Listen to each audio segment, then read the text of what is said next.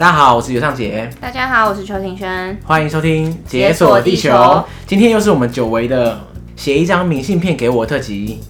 在这个写一张明信片给我的这种全新单元里面啊，欢迎各位听众投稿给我们。还是全新单元吗？好，已经 又很新了，这样子大家可能都知道了。对，我现在讲的都是专门给新加入的听众。嗯，对。那欢迎各位听众在 IG 啊，或是 Facebook 粉丝团，或是 email。写信给我们，跟我们讲说你最酷、最屌啊，或是最难忘的旅行经验。嗯，没错。然后我们就在这边大声帮你念出来。我们家目前为止已经念了八个，八封来信，所以我们今天会再继续念两封。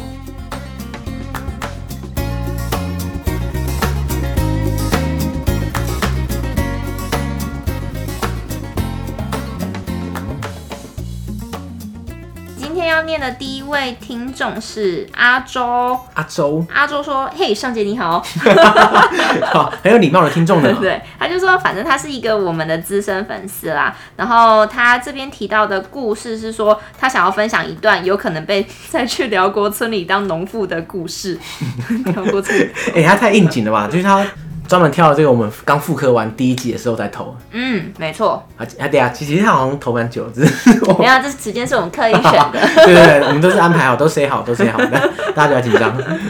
所以他刚刚讲说，差点被在辽国村里当农妇嘛，对不对？嗯，对。他说辽国啊，因为我们之前都一直讲说小国什么小国寡民嘛，对不对？然后他他完全认同。他之前去辽国的时候，他完全待在龙坡帮。那龙坡帮我们一直都还没介绍啦，不过它就是一个很大型的。就类似那种度假小镇的感觉，那在小镇上其实很难看到当地生活、当地居民生活，因为它小镇的核心就是有点像观光区，所以上面都是游客啊，然后还有一些给观光客的小店这样子。嗯，然后他这边说啊，就是在龙坡邦的景点中，一定有一个观光客会去的行程，就是普西山的日落。哎、欸，普西山日落真的很不错哎，它是一个在龙坡邦很近，就是。它在直接在市区里面有一个小山丘，嗯，然后你到上面去之后，你就可以看整个龙坡邦，好棒哦！你就看到太阳缓缓落下，然后映照在河里面反光，还看到小镇上的灯光就一点一点点起来。总之是一个很棒的地方，好诗情画意哦。没错，可是他发生了可怕的事情，有吗？没有啊，其实没有可怕，现在还没开始可怕。好好好，反正他就说他在那边遇到一个辽国当地的大叔，然后所以他他自己觉得说在旅行当中能够认识当地人是一件很难得的事情，所以当大叔来找他的时候，然后他就跟他聊天聊了起来。所以阿周就跟这个大叔啊，就是畅聊这几天的那种所见所闻。太阳终于落下之后啊，他就想说，哎、欸，那应该就这样各自解散了吧。这时候辽国大叔就说啊，哎、欸，要不要载你啊去镇上晃晃这样？这时候他就觉得，哎、欸，独自跟这刚认识不久的陌生人走好像有点危险。但是因为刚刚聊的时候啊，又提到说，就晚上其实真的没事这样，所以以后不可以就是透露出这种讯息，就不要讲那么绝这样。说哎、欸，我可能有事，也可能没事这样，看他要干嘛。反正总之他就是那时候讲得很死嘛，所以一时想不到什么理由拒绝，所以他就好啊，就是坐上机车了。嗯。然后他说，他原本上车之后啊，以为只会在附近，就是沿着小镇晃晃，大概一下子就会结束了。结果他没想到，就是这位大叔他就越骑越远，然后周边越来越荒凉，然后就是可能附近的店家都越来越少，观光客也不会去。这时候他就吓死了，他觉得可能自己。自己要被卖掉了还是什么的？而且他这边还有分享到，就是他也是我们的忠实观众，他就有提到说，我们第一集有分享说，观众也是遇到了这样的情况，然后录了遗言，但他自己是没有这样子啊。对对对，他可能就是在后机车后座有点难拿手机出来录，不然他应该也是会录下来。然后他想说啊，怎么办？他想说可能要跳车也说不定这样。不过这个时候机车就停下来，然后大叔就停在一个烧烤店门口这样。哇哦！他说：“哎、欸，要不要吃点东西啊什么的？”他就点了一些辽国啤酒。可是那时候他已经就是是被吓到了，所以他就想很想赶快回 hostel，嗯，就没有什么胃口，嗯。然后他说他平常其实蛮喜欢喝酒，可是就那天就觉得有戒心，不能被灌醉这样，情况不对，所以假装自己完全不喝这样。嗯。然后他就说啊，就是在用餐的时候，那个大叔一直提到说他们今天村庄会有庆典，然后想说要邀他一起参加，但是呢他自己就会觉得。有有点负担啊，有点害怕这样子。对，而且那个大叔还说什么，如果你来参加的话，村里还会帮他杀鸡庆祝，这样 压力很大。大 吃完饭之后啊，那个大叔就坚持说，哎、欸，要不要去村子里面看看？这时候他的救星突然就来了。他那天早上啊，有在 hostel 里面认识一个韩国室友啊，嗯，他就传讯息说，哎、欸，要不要一起逛夜市？这样，哇，真是太天外飞来的救星这样。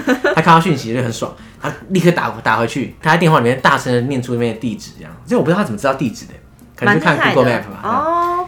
然后后来就说，哎呀，就跟大叔说，我要我要回夜市这样。就那大叔其实很 nice 啊，就说，哎，好啦，那我就载你回夜市吧。而且他还提到，就那时候那个大叔他还酒驾。也是啦，因为刚刚不是痛饮啤酒嘛，对不对？然后看起来，可是重点是不靠这个大叔也回不了。也是，所以就是啊算了。而且他那时候也就只能被载回去了。对对对，他觉得能够被载回去就已经谢天谢地了，这样。然后后来他回去之后，就是终于平安之后啊，他就觉得，哎、欸，仔细想想，其实那个大叔也没有怎么样，就是自己内心的小剧场。他可能只是一个很热情的观光客啦，这样。嗯、然后他把他搞得自己很神经兮兮这样。不过啊，其实就越安全还是越好啦，哎，还是要有点戒心啊，其实。对，嗯、但是这个情况下好像也不能怎么样。不过你在汽车后座总是比在车里面还好。你说比较好跳车是吗？跳车还是有点心理障碍，但你真的危险的时候还是要跳车，没错啦。嗯，对。哎、欸，我突然想到，之前有个旅行经验，也是跟就是陌生人直接邀我们邀请我们，然后我们就跟他走。是在哪里？可是这个这个、嗯、这个其实故事很酷哎。嗯。因为那时候我在藏区，就是四川靠近西藏的地方，嗯、那边有个叫甘孜藏族自治区的地方。然后啊，他那时候我们经过的时候，刚好有一个景区，它因为维修所以封闭，就是禁止游客进去。那我那时候我跟我的旅伴，然后还有一些路上认识的一些驴友，就很坚持想要去那个地方，可是发现啊，这不这不专专程来了，就把它关起来，这样就很不爽。那那时候我们就找了一个当地的一个藏人司机，问他说：“哎、有没有办法？现在到底有没有办法进去？”然后藏人司机说：“嗯，也不是没有办法，你们就大家躲在后车厢。” 然后我们那时候总共五个人，他说三个人躲在后车厢，嗯，他车有点大，这样，然后呢，一个人躲在后座的那个杂物堆里面，嗯，然后一个人坐在副驾，然后伪装成当地人，然后我就可以进去这样。可是我重点是我们怎么长得不像藏人？对啊。然后他那个大哥说，我可以坐在副驾，因为他觉得我长得像藏人，我我就觉得超不像啊。可是他就说，好，蛮荣幸的，其实我觉得藏人是蛮帅，所以我想说，哦。好，你觉得像就我就认了这样。子，结果结果就是我要坐在副驾，然后三个人要躲在后车厢，然后一个人要躲在后面的杂物堆里。好，就这么说定了。可是因为他离那个什么检查关口还有点距离，哦，所以呢，欸，可是你们很赶呢，因为我想说也不会怎么样吧，嗯，然后所以他就说好，我们我们先正常坐，然后到快要到关口的时候就下车，那个塞好，然后就过关口，假装是当地人，就直接开进去，然后到快要到关口的时候他停下来说，好，好，大家下来准备吧。然后后来三个人就跑到后车厢去了，然后就有个人在钻那个杂物堆啊，然后钻到一半啊，对面就有一个来车这样啊开过来，然后就有应该是驴友，我们这样觉得，就在车上有一个人说，哎、欸，你们这样不行啊，这样进不去啊，这样，然后因为我们那时候都在准备要塞嘛，对不对？然后说，哎、欸，不会啊，这样我觉得应该可以啊，就就是跟驴友分享那个心情，这样，检查哨应该不会看到吧，这样子，管理局的人应该不会发现这样，然后那个就车上那个人突然脸色大变，他就说，我就是管理局的人，真的假的？我们还还阴你们？对我我们在那边就讲了，说哎、欸、不会啊，这样很好啊，这样应该没问题啊，这样就他就是管理局的人，没有，他其实不是阴我们啦，他应该是下他下来的时候看到我们在那边搞鬼，他就说哎、欸、你这样不能进去这样哦。可是我们以为他是想要分享经验的驴友这样，他就说他他脸色大变，他说你们下车，全部下车，好可怕、哦嗯。好，那时候我们就只能全部下车，嗯，然后他他就开始骂那个藏族司机说，哎、欸、你你在下次再搞这样鬼啊，我把你就是吊销你的车啊这样之类的。然后那个司机就是一直试试试这样，类似这样。我觉得司机好可怜。然后他那个，因为他们管理局的人，oh. 他坐在车上，他下他应该是要下山。那他也有一个藏族司机。那个管理局的人原本是想要叫我们就地解散，就是说，哎，你就叫我们开车回头。可是他也觉得说，会不会他一走，我们一开始又要搞鬼？然后所以呢，这个管理局的人就直接下车，他他叫他自己的司机载我们回镇上，因为他不要让我们跟我们的原来那个司机一起在那边搞鬼。Oh. 他叫他自己的司机叫我们到镇上，而且他。跟那个他自己的司机说，你要亲眼看到他们找到一个旅馆，然后住进去，你才能走。这样，哇塞，反正就很凶了，对。嗯。然后那个藏族司机就说：“好好好好。”然后他就开车载我们下去。藏族人其实人都很 nice，那、嗯、他其实也真的不是那么严格，只是那管理局的人一个凶神恶煞的样子。嗯。所以呢，我们在路上的时候，我们就跟那个藏族司机聊天，然后聊起来就是觉得还蛮麻吉的这样。后来我们就一直骂他说：“哎、欸，都是你害的，害我们不能进去啊，怎么一直还一直骂，一直骂。嗯 ”然后他那个藏族司机就嬉皮笑脸说：“哎呀，不能怪我啊，是刚好被碰到啊，你们很倒霉啊这样。然后”然后他就载我们找找什么住宿这样。嗯、然后我们说：“哎，不管啊，请我吃饭啊，因为你害我们不能进去啊。欸”真的是。然后藏族司机就说：“好啊，请你们吃饭啊，请你们吃饭，今天晚上请你们吃饭这样。”不过应该也一一定是开玩笑啦，所以就没有太认真。然后后来就找到一家旅馆，就反正没办法了嘛，就只好先住了这样。然后那个帐篷司机还要留电话给我们，对啊对啊对啊。然后我们住了住进去之后，就叫什么刷牙洗脸啊，先休息一下。这时候帐篷司机就传讯息来，约你们喝酒。他说：“哎、欸，不知道吃饭，那个就是来来吃饭啊什么之类的。”哇，我说：“哇，原来是真的，就觉得很嗨。”说：“哇，我因为以为他开玩笑。”超好的。然后我们说：“哎、欸，那你在哪里啊？”这样，嗯、他就说：“哎、欸，他带找找朋友来接我们啊，他不自己来啊，叫有朋友来载我们。嗯”然后那时候我们就想说：“嗯，反正我们五个人嘛，人多啊，所以 没什么好怕，没什么好怕的。”然后说：“好啊，那你就是来那个旅馆接我们啊。”然后我们就下了那个旅馆。那你知道那个小镇是一个荒山野岭，这样就是乌漆麻黑的。一一出旅馆就是几乎都是黑的。然后一出去之后，就一台车开过来，然后他说：“哎、欸，我是那个谁谁谁朋友啊，这样他也是个藏人。”嗯，他说：“哎、欸，来来上车上车。”然后后来我们全部上车。上车之后啊，他就开开始开开始开，然后开到后来，他就到那个到一个地方，一个一个乌漆嘛黑的地方，一个小屋。然后说：“哎、欸，然后进去吧，进去吧。”然后我们进去之后，发现啊。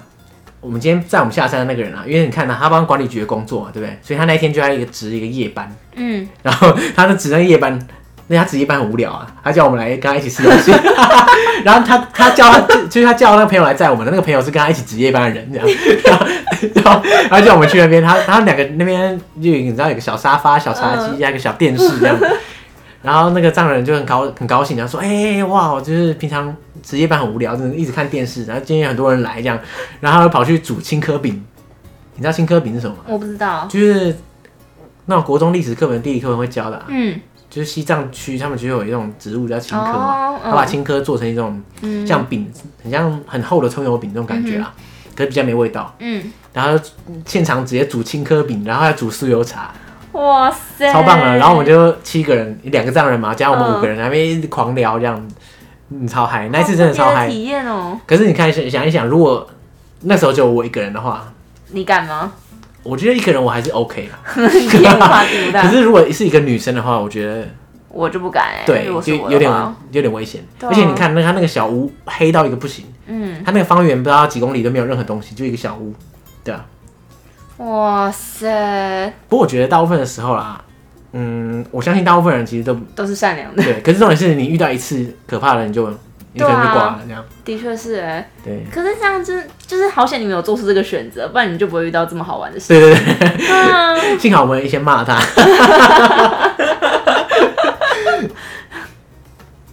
好，我们再来念今天第二张明信片。还是来自阿周，因为他只是写两张，果然自己自称粉丝不是假的。而且阿周的故事都很精彩。对，他说啊，他想要另外一个故事，嗯、他是说他在龙坡帮的时候啊，有一家书店，那个书店叫做 The Big Brother Mouse。嗯，我不不知道什么是 mouse，对不对？不是 house 哦，对啊，是 mouse。他在写 mouse，哎他写很多次，所以我觉得应该不是打错，哦、还是他每次都打错，自动选字。对对对对。然后啊，他是说，他其实不是只是一个书店而已，他还是一个类似活动中心这样。那很多辽国当地的小孩在那边会就有一些活动或者聚会之类的。嗯，在 The Big Brother Mouse 里面呢、啊，它有两个时段来提供那个你知道世界各地的旅客啊，跟当地的小孩一起语言交换。哦，好特别。对。好，然后这些小孩他们都来自于辽国其他地区的偏远乡村，然后就是为了语言交换，所以他们就住在离市区可能一个小时车程的郊区这样子。然后他们就每天早上、傍晚，就是语言交换之后之前，就是在骑一个多小时的车。很夸张哎，就是为了专门为了语言交换跑到这个城市来。所以他们真的很有那个热忱哎。对。对啊。然后他们这些小朋友啊，他们 白天。就是在在语言交换之间的空档啊，他们就会在镇上的餐厅打工。嗯，那除除了他在语言交换的时候啊，嗯、他平常还会穿那个背心，上面写说 “Please practice English with me”。好只有 这种背心在夜市里面搭讪游客练英文，嗯，超认真。游客看到应该也会很愿意跟他们讲英文吧？太可爱了。对。然后在那个阿周他踏入 Big Brother Mouse 的门口之前啊，他其实很害怕，因为他怕进去之后如果语言不通要尬聊，其实很尴尬这样子。结果他没有想到，他一进去之后，那些小朋友都超兴奋的，就知道阿周说中文，所以他们全部都想要来跟阿周聊天。然后后来他才知道说，其实是因为来龙坡邦的旅客当中啊，很多都是来自欧美地区的，然后剩下就是韩国啊跟泰国的最多，再来就是有一些中国的游客。不过因为中国的游客他们大多都是团客，所以也不会去这个机构里面做语言交换。所以其实在这边可以看到，就可以讲中文的，遇到讲中文的人是很难得的。所以他们当地的人那些小孩子也为了说可能以后有更好的发展，所以很积极的想要跟他们聊天学中文这样。那当天跟阿周一起语言交换的学生呢、啊，他学中文其实大概就一两年的时间，可是他们程度其实就蛮强，除了一些就是比较难的字没办法之外啊，他基本日常对话都没什么问题。相较阿周，他说他学了两年的泰语，可是还是很废这样，突然觉得很惭愧这样。然后他们就用中文啊、英文啊，跟他很破的泰语。就像我们在节目中有提到嘛，就是寮国小朋友或者是年轻人，很多都会讲泰语。对，他们就一起分享了一些台湾的民间信仰啊，什么什么妈祖啊的故事这样。嗯，那因为那小朋友就对神话故事很有兴趣，这样，而且他是小朋友遇到的第一个台湾人，所以对台湾的一切都超好奇。这样，在讲解的过程中，阿周就发现。自己对台湾好像不太熟，我相信很多人都有这种经验。你知道解释什么的时候，其实蛮困难。嗯，没错，就说没有办法解释这样。对啊，嗯。然后阿周在跟这些学生们交流的过程当中啊，发现很多学生他们学语言是为了当导游，因为当导游的话就可以赚钱，那赚了钱之后才可以改善他们自己家里的环境，然后甚至有机会去读大学。嗯。所以他听了之后，其实就是内心是有蛮多感触的，哎。嗯，对啊，然后就是，也许这些小孩子，就阿周他这边说，他觉得也许这些小孩子他们有各自不同的兴趣和才才能，可是为了给家人更好的生活，当下最赚钱的行业就变成他们未来的唯一选择。其实，在东南亚很多的风景区都会看到那种来兜售什么，像是纪念品啊，啊或是一些在地向导这样，他们每个都是多声道哎，超屌的。他一开始就可能先从。假设你看你长什么样，然后说、嗯、啊，那可能他以为你是日本人的话，嗯、他说啊，那个孔尼基哇怎样怎样，然后你没反应嘛，啊，那那再来就是可能用韩语，哎、欸，忘记韩语怎么讲了，我好不知道，好 没关系，他有可能就换韩语啊，啊然后说哎、欸，发现没反应，然后可能就换中文说哎、欸、你好啊什么什么之类的，嗯，对，就是他一直疯狂的在那个不同语言那边切来切去，就是每个看起来都超猛的，对啊，而且我想到你上次提到那个 Noi 的故事，对，对啊，他其实也是。多声道，对啊，而且他也是为了家里，然后才去从事可能航空业这样。对，不过他但我觉得学英文增加竞争力，我觉得对当地人来说应该是很实际的做法。嗯，你像我想到那个，我之前去柬埔寨吴哥窟的时候啊，我跟你讲，吴哥窟的向导真的是什么语言都会讲，超猛。而且你你想象一下，就是你到那种知名景点啊，你找那种在地向导，哦、你可以想象他会讲英文。他讲中文其实也是有可能嘛，对，可以想象。对，可是他不止，他是什么讲意大利语、德语、法语、西班牙语、日语、韩语，你要什么 直接找，你知道，你就跟他讲说我要什么语言，他就直接 直接找一个给你，超屌。而且呢，翻译机，对，我从旁边偷听他讲英文的或者讲中文的，都讲的超顺，真的很强。讲中文的很强，嗯，对我跟你我这样真的很强。我觉得对他们来说，就是这种语言能力其实也是一种铁饭碗。嗯，的确是。对，因为如果是以光为主的这种地方的话，对啊。而且那时候我还碰到一个一个小女孩，那种印象很深刻。就是在吴哥窟那边啊，你在每走几步路就会有人跟你兜售明信片啊，嗯、兜售小磁铁之类的。对。可是我们在那边的旅客啊，就有一个共识，就是说不要跟小朋友买。是因为什么？跟小朋友买了之后，对，就很多个小朋友上来。对对对，因为这样的话，家长知道小朋友卖出东西，就会让小朋友不去上学，然后在这边卖。嗯，所以呢，我们就不跟小朋友买东西。嗯，那这个时候就有一个小朋友跑跑过来说：“哎哎，那个 Where are you from 啊？什么之类的。”那我知道那一定是那个，因为每次套路都一样啊，就先问你从哪里来这样子。因为碰过太多个了，所以我就说：“哦，不用不用不用这样。”然后他就有点生气，一个小女孩，他就说。我是问你从哪里来？有没有，他不是用中文，好，还是我用英文讲？反正他就说 I'm asking where you from，这样，他意思应该是说我还没有问卖东西给你，我只是问你从哪里来，然后你就跟我说不用，这样太没礼貌了吧？就就没礼貌，对不对？然后我就突然哎、欸、被他眼神震着，我就说哦，我就停下来，我就说 I'm from Taiwan，这样，然后他就在旁边。自言自语了大概几秒钟，然后我想说，嗯，根据惯例，他等一下就要用中文跟我讲，就是哎，帮、欸、我买明信片这样子。所以他思考要用哪一种语言是吗？他切换这样，然后他切换完之后，他就说，哦，几丢几扣啊什么？几丢几对，真的，他直接台语啪开下去这样，我啊，我就吓到，我就说，哦，这就很厉害，对，很厉害，很厉害。可是。我还是没办法买。嗯，对，因为就就是没办法。然后这个时候旁边就有一个老太太，一个是也是一个观光客，她听口音可能是英国人这样，她就突然插嘴，她就说：“小女孩，你跟我讲，为什么你不去上学，可是在这边卖东西？”嗯，她语气其实是是蛮严厉的这样。对。然后小女孩就说：“我有去上学，因为我们这边的学校都是半天。”我我也这样听说没错啊，因为可能教育资源太少啊，所以一部分人上上半天的课，一部分人上下半天的课这样子。嗯，然后那个小女孩就说：“我这边课都是半天的，我早上我去上课，我现在下午在那边卖东西。”然后那个老太太就说：“哦，不对，我有捐钱给那边的学校，那边的人跟我讲，这边的上课都是全天，可是有些小朋友都会说他们是半天，嗯，是因为他为了让他们方便在那边卖东西，这样，哦、所以那个老老太太就说这边的学校是全天，嗯。”然后小女孩就说：“哎、欸，你怎你怎么会相信他们，而不相信在你面前的就是我这样子？”这个小女孩，她她她英文蛮强，很老练了。她她说：“嗯、我们这边的学校就是半天，如果你早上来，你就不会看到我了。”嗯。然后老太太就说：“呃，我早上来，可是我看到很多小朋友在卖东西。”然后小女孩就说：“你有看到很多小朋友啊，可是没有我啊，因为我早上在上课。”嗯。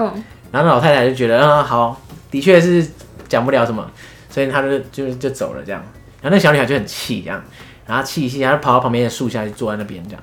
然后那时候我就觉得有点尴尬，站 在他们两个中间。然后我就偷偷看一下那个小女孩，结果小女孩居然哭了，泪流满面这样。可是也不知道她到底是因为他的确学校上半天，然后他跑来就还被骂，被误会，所以很不爽，他就是哭了。嗯、还是说他其实真的上全天，只是他没有去上，拿来卖，然后被人家打脸，他觉得。很悲哀，就哭了这样。其实，可是我不知道哪一种。可是你没有跟他聊，你要怎么跟他讲？因为我觉得他一定 一定讲那一套了，这样。嗯、不过后来我听说那边的学校的确很多是上半天，哦，因为教育资源就是很缺乏，这样。嗯哼，对啊。然后我觉得那个小女孩可能内心也觉得蛮委屈的。对啊。他大概几岁啊？我觉得目测可能十岁吧。哦。可是他的气势很强。嗯。而且他他其实应答如流哎。对啊，你看他他在这个嗯，他在这个修罗场那边练了不知道多少年，就是他的英文真的蛮强的，嗯、我只能这样讲，真的。所以其实在，在在这些观光区啊，大家因为被环境所逼，所以把语言练得很强，也不是什么坏事啊，这、就是一个好的开始，就是某种程度上面是有种正面的帮助啦。对啊，我觉得语言就是如果是英文练的厉害的话，其实无论如何在很多地方都可以找到机会，也是不吃亏的。对对对，所以。阿周在这边做语言交换，其实我觉得这个这个书店真蛮有心的，嗯，蛮有意义的哎。对啊，对啊，还还帮当地小朋友媒合这种机会。如果大家下次去的话，可以去找找看这个书店。Big Brother Mouse。对，Big Brother Mouse。好，那我们今天的两张明信片在这边啦。那下次的话就看我们什么时候有空，然后再录剩下的明信片。嗯。我们现在其实堆积如山，压力好大。希望可以快点录完。被明信片追着跑。会不会听众听到之后，可能是半年后才听到自己的故事，还是什么的？就是时光胶囊啊，时光胶囊。哦，对啊，好像也是很不错。